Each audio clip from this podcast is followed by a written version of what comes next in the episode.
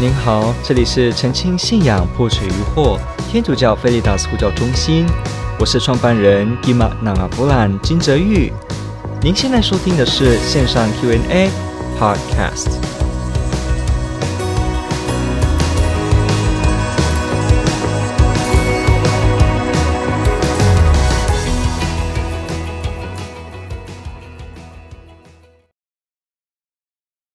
请问如何向基督新教的弟兄姐妹呢解释何谓我们天主教的圣统制及宗座为伯多禄继承人的教理依据？这是一个很好的问题，因为我们知道基督新教的弟兄姐妹常常会问我们：为何天主教会呢？你们会有所谓的教宗、主教、神父、执事这样子的一个层层，似乎有分级，似乎有制度性、有名称、职称的一个合作体制。那这样子，它的根据究竟在哪呢？之所以会这么问，是因为我们知道基督新教到今天的走向呢，许多的宗派本身是没有所谓的这样子的组织管理的。比方，你不一定要说公理会，你可以说现在有一些，甚至到现在的 non-denominational church，所谓的非宗派，或者你可以说。跨宗派主义就是所谓的我不属于任何的宗派，我不属于任何的教会传统之下的信徒，我就纯粹只是一个读经、祈祷、以心灵找寻神的一个追随者而已。所以没有一定要聚会，没有一定要在某一个建筑物或以某一个方式进行，我就纯粹的三五好友读经，这就是我的信仰。这样子的一个体制发展。到今天，其实这样子的现象在初代教会是非常不可思议的。因为初代教会的基督徒虽然每个人也都有个人的灵修，每个人也都有个人跟天主的关系，可是同时呢，很清楚的，天主教会从一开始就是真正的一个看得见的有机体制正在合作的一个教会。换句话说呢，初代教会的教会就不是一个只是因理念聚集在一起的。人，他们而是真正的有所谓的各个职司分别的所谓的执事、所谓的长老、主教这样的制度在进行的一个教会团体。因此，当我们知道在这个十六世纪马丁路德出来的这个宗教改革之后呢，基督新教的走向，特别因为比方马丁路德说的这个“人人皆是司祭”这样子的一个万民皆司祭的这样一个概念出来之后呢，慢慢的就使得。对于圣统治的部分，慢慢的瓦解掉。换句话说，慢慢的让所有的人都变成好像是统一的，以及都是同样的。那我们要先了解一下，那什么叫圣统治？没有错，神圣的统治的制度。我们看这个中文的字义，其实已经大部分把我们的体制。表现出来了。那英文的话，我们说 hierarchy of the church。那如果大家英文熟的话，知道 hierarchy 就是指这个有阶级、有所谓的制度性的一个有机团体的一个组织团体，叫 hierarchy，有这个组织结构的叫做 hierarchy。那当然，我刚刚提到所谓的阶级这件事情呢，是因为所谓的 hierarchy 这个字在一般的世俗用字上面呢，常常指的。是那些有阶级分明的，可是，在教会当中，我们所说的这个 hierarchy，我们所说的这个圣统制呢，虽然本身而言确实有不同的职司分别，教宗、主教、神父，可是呢，在天主教基督徒的理解当中，却是没有所谓的高跟低的阶级之分。换句话说，我们的不同不是在于你的人格的尊贵，好像你这个人呢，添加了翅膀，变得。更更加的厉害，那我呢，没有翅膀，不是这样子的一个意思。大家都是人。都是受造物，都是天主的孩子，只是呢，天主所派遣的工作不一样，功能跟职司不同，所以呢，没有错，主教、执事、司祭这样子的分别呢，并不是在于阶级的高低。当然没有错，我们会说教宗他负责的事情特别多，他所担任的以及他所继承的博多路意义特别重大，所以呢，我们通常会给他比较明显跟更大的一个尊敬，这个 respect，这是。当然的，可是呢，在我们深层的含义里面呢，这样子的区别，实质上而言呢，都只是在功能上的区分而已。就好像一个教室、一个班级，有些人负责管理卫生，有的负责管理风纪秩序，那有的负责统领大家，比方班长。不过呢，实际上而言，大家都是人，都是受造物。所以没错，每个人也都是天主的孩子，只是呢，我们每个人的职事跟派遣不一样而已。所以要必须清楚的是，天主教有 hierarchy，可是它本身的本质呢，不是要做上下之分的区别，也不是说所谓的平信徒，因为一听到“平”这个字，就以为说平信徒就是在底下比较低阶的，这从来不是教会的用意。平信徒这个中文词其实不见得是最好的中文词，但是它所要呈现的意义呢，只不过是它。不是神职工作者而已，不是神职工作者，把它用“平信徒”这个词来做表述，但是呢，它的用意并不是要把那个“平”这个字呢变成是所谓的低阶，没有这个意思，所以我们必须去澄清。当我们听到“平信徒”这三个字的时候，他没有要去减损一个人的尊严或位格，没有这样的用意。每个人都是耶稣基督拯救的，每个人都靠着耶稣基督得救，也不是因为。我与你是神职人员，我们就比较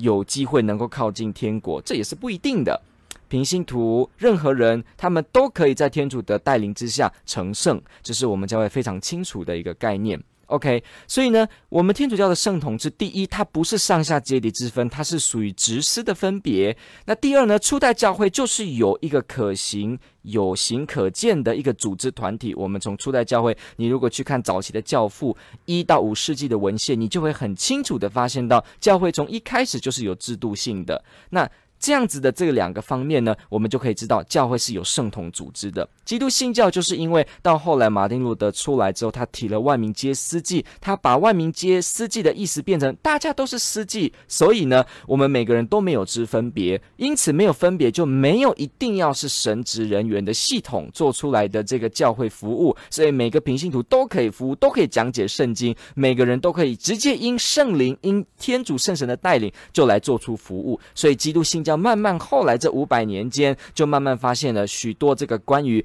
植物植丝的部分，慢慢的去去掉了。不过，我们必须澄清几件事情，呃，我们必须去澄清几件事情。首先，第一个呢，就是所谓的万民皆司机这件事情。天主教的基督徒是不是也相信人人都是司祭呢？答案是 yes，当然是如此。所以这不是只是基督新教所提的一个好像独创的概念，并不是如此的。天主教的基督徒也相信并且教导所有的基督徒，通通都分享了耶稣基督的司祭职。我们每个人都在领洗的时候有了三重身份：君王、司祭。先知是每个都是君王，每个都是王，都是头目，都是王族的。我们都是王族的，我们也都是司祭。我们把祈祷呈现给天主，我们也都是先知，要把天主的话传给别人，为人家祈祷，来见证天主。所以每个基督徒都是神的儿女，都是所谓的王族的协议的一份子，是天国族的。族人可以这样子说，所以因此呢，在天主教的基督徒理解当中，每一个人通通都是司祭子，我们都是司祭，都分享着司祭，所以确实你是司祭，我是司祭，这是一样的。所以所谓的说法说，只有基督新教认为普通所有的人都是司祭，这是不对的。不过呢，基督新教跟天主教在这方面还有一个差别，就是。天主教会虽然我们知道所有的人都是司祭，但是同样也有所谓的公务司祭职这样的分别。换句话说，每个人都是司祭，这是肯定的。但是呢，天主也在他这个有机组织的教会团体当中，拣选一些人来特别的当为大家服务的公职人员。这些所谓的公职人员呢，我们的教理把它称叫公务司祭职，也就是所谓的这些主教、神父。甚至人员、公务的司祭职、主教、神父、教宗，所以呢，像这样子的这些职务呢，他就怎么样？他就真正以公务员的身份在教会来为大家服务。不过呢，仍然每个基督徒都是司祭，这没有去违反的。所以教会呢，天主教会呢，有一般司祭职跟公务司祭职两个 term 两个词的区分，它的用意只是要表述我们在这个所谓每个人都是司祭的基础之上，还有所谓的公务员为大家服务的司祭职。那在基督新教当中就没有用所谓的公务司祭职这样的观念，他们就纯粹的要说大家都是司祭职，而且要去掉所谓的呃圣统所谓的不同职务的区分。不过呢，第二个我要澄清的事情就是。是所有基督新教都如此吗？答案是不是的。许多基督新教团体呢是有所谓的圣统制的。我们看基督新教有非常多的派别，所以不是每个都是所谓的没有这样的一个制度。有些是有的，比较老的，比方像有的路德会，他们也有主教制度。那比方说圣公会，那东正教当然是嘛。那当然有一些，比方说这个长老教会很强调这个有长老啊，执事长老所选，然后呢共同共管，然后呢牧师的任聘这些等等的制度都是有的。所以并不是所有都是所谓的没有牧师、没有管理者，或者说没有长上、没有一个呃咨议会、咨议团，或者说所谓的长老团，也不是的。许多基督新教的派别是有的。所以也不是只有天主教有，因此这两个点必须要有所澄清。再来呢，关于宗座伯多禄继承这个教理依据呢，我想我可以跟呃提问者呃反映，我们在我们的专业文章处有写许多关于伯多禄的这个继承的圣经依据，包括去回应有许多人对比方说罗。这个马窦福音十六章十八到二十节当中，这个磐石这个字 Petros 还是 Petra 这个所谓的阳性还是阴性词的一个理论，或者说所谓的格林多前书一到三章所提到的这个基督是我们的磐石，那怎么跟基这个伯多禄的磐石相冲突呢？相关的常见的一些质疑的这个部分呢，我们也在中心的这个相簿区提供了文章的参考，所以欢迎您过去查。可是我们可以基本的来说几句话：第一个，十二个门徒里面呢，伯多禄特别被耶稣基督拣选为磐石，而且在这个磐石基础上建立教会。马窦福音十六章十八到二十节。再来呢，我们在新约圣经看到保禄以及初代教会常常透过按手来把这个职务，把这个所谓为神服务的这个职务呢传承给下一个。也就是说，透过长老团的副手继续的使得人继续成为教会领袖来带领。我们看这个公函七卷书，我们看这个保禄的书信，比如我们说地貌的前书、后书、地铎书，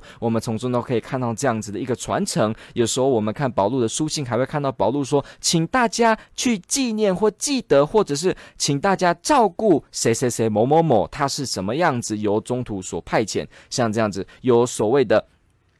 呃副手，然后呢受派到你们当中的，像这样子的一个职务，有一个职缺，有一个职务性的一个传教方式，我们从圣经当中就有看到，所以呢没有错，在圣经当中我们没有直接找到一个地方是。直接很明显的说到说博多禄的这个继承人有被按手这样的记载是没有的。不过我们清楚的知道初代教会都有这样子传承跟按手的习惯，所以呢，我们知道这个在教会的普遍现象也包含着博多禄他自己这件事情也会被后人继承下去。换句话说，我们实际去看。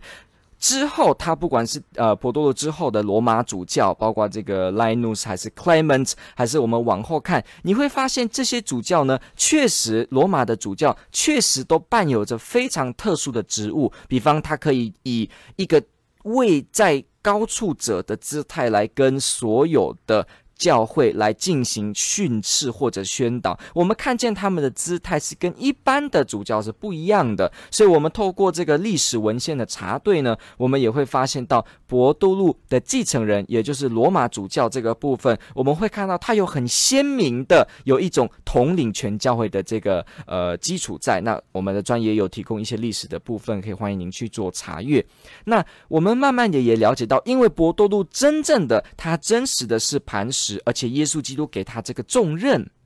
比方他在这个这个若望福音最后面也有提到，你要照顾我的羊，要喂养我的羊，所以伯多禄就担负着这个照顾所有耶稣基督羊群的责任。这样子的一个现象，使得初代教会就对伯多禄非常的敬重，对伯多禄是磐石这件事，初代的教父们写了非常多东西来表述。所以这样的状况呢，在后来我们看到不同的罗马主教继续去继承这件事。我们就可以知道，伯多禄的继承确实有所历史依据，包括我们有注意到，就是博多禄跟保禄都有来到罗马。那同样的呢，博多禄在罗马殉道。那我们也知道，后续的这些罗马的主教呢，他们的传统，我们知道每一个主教都可以。溯源他所祝圣他的来源是谁。换句话说，如果我今天是主教，我可以追溯上一个祝圣我的是谁，上上一个祝圣我，上上上一个祝圣我的是谁，来追到第一代。我们从这个教会的历史当中发现到，罗马的主教他确实就是追溯到伯多禄，这个连所谓的呃东正教也都是承认的。罗马的主教可以追溯到伯多禄，所以我们会知道这样子的一个历史的传承的意义，使得我们知道，也许教会就是在它的历史当中继续第一代的教会不断传承，所以他们知道伯多禄在这个罗马所谓的。主教的这个职务呢，继续继续的传承下来。我们知道各个地方的主教都会传承，所以罗马的主教也传承的话，名正言顺的就是继承博多禄的位置。那当然，我们另外去看我们圣经，就可以看到这个传承的例证。OK，所以这是以历史的角度来提供这个。那以天主教会的历史从古到今，我们知道非常清楚的就是伯多禄是第一任的教宗。感谢您的提问，这个问得非常好。我们花了一些时间，也进行了一些澄清，也相信各位可以在我们的专业的文章中看到呃不一样的专文，在相簿区有做专门的文章，欢迎你的查阅。天主爱您。